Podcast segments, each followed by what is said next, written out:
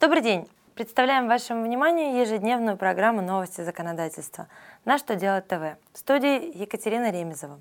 В этом выпуске вы узнаете, как Пленум Высшего арбитражного суда решил спорные вопросы по НДС, какие действия работодателя признаны мероприятиями по улучшению условий охраны труда, по каким формам необходимо отчитываться организациям Подмосковья. Итак, обо всем по порядку. Пленум Высшего арбитражного суда в своем постановлении дал арбитражным судам разъяснение по разрешению споров, связанных с применением главы 21 Налогового кодекса НДС. Так, например, он разъяснил, что передача контрагенту бесплатных сувениров, подарков или бонусов в качестве дополнения к основному товару облагается как безвозмездная реализация товаров. Объекта не будет только в том случае, если налогоплательщик докажет, что цена основного товара уже включает в себя стоимость подарков, и с них уплачен НДС. В связи с этим напоминаем, что если письменные разъяснения Минфина России и Федеральной налоговой службы не согласуются с указаниями высших судов, то налоговые органы должны руководствоваться именно судебными решениями.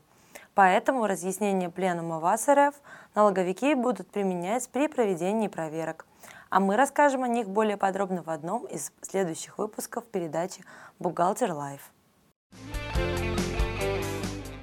Минтруд расширил список мероприятий, которые должны каждый год проводить работодатели для улучшения условий труда и уменьшения степени профессиональных рисков. Напомним, что перечень этих мероприятий утвержден Минздравсоцразвития в приказе от 1 марта 2012 года, номер 181Н. Теперь в перечне появился новый пункт, включающий проведение мероприятий по развитию физкультуры и спорта в рабочих коллективах. В частности, это внедрение комплекса ГТО, компенсация занятий в спортивных клубах и секциях, покупка спортивного инвентаря, обустройство помещений для спортивных игр и прочее. Стоит отметить, что все эти затраты на оздоровление работников теперь можно учитывать в расходах при исчислении налоговой базы по налогу на прибыль. Еще одна новость для работодателей, на этот раз осуществляющих деятельность в Подмосковье. Мособлтруд утвердил для них три новые формы отчетности. Все они касаются обязательств по квотированию рабочих мест и должны предоставляться в территориальные центры занятости. Первые две формы ежемесячные. В них необходимо указывать информацию о свободных рабочих местах для устройства граждан на основании квоты – а также информацию о соблюдении квоты по трудоустройству инвалидов. Третья форма включает информацию о соблюдении квоты по трудоустройству тех, кто испытывает сложности в поисках работы. Она должна представляться ежеквартально.